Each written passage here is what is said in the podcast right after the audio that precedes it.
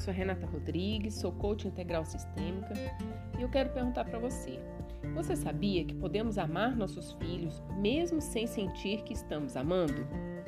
Pois é, depois de um dia cansativo em que nós não estamos com vontade de conversar ou interagir, podemos, com um simples ato, comunicar amor aos nossos filhos. Para isso, precisamos conhecer a linguagem do amor de cada um deles. Existe basicamente cinco linguagens do amor principais: contato físico, palavras de afirmação, qualidade de tempo, presentes, atitudes de serviço. Conhecendo a linguagem de amor dos nossos filhos, podemos abastecer seu tanque emocional mesmo que não estejamos bem em nosso interior.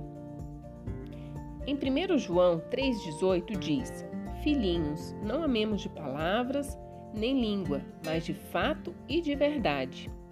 Daí você pode estar se perguntando se é uma atitude honesta demonstrar amor sem sentir que está amando.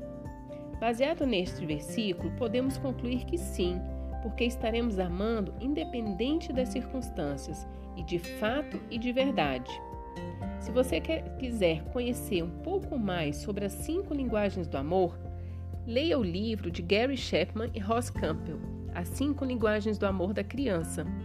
Excelente livro para quem quer educar seus filhos e criá-los fortes emocionalmente. Estaremos ainda tratando um pouco mais sobre esse assunto em nossas próximas conversas. Aguardo você. Um grande abraço, fique com Deus.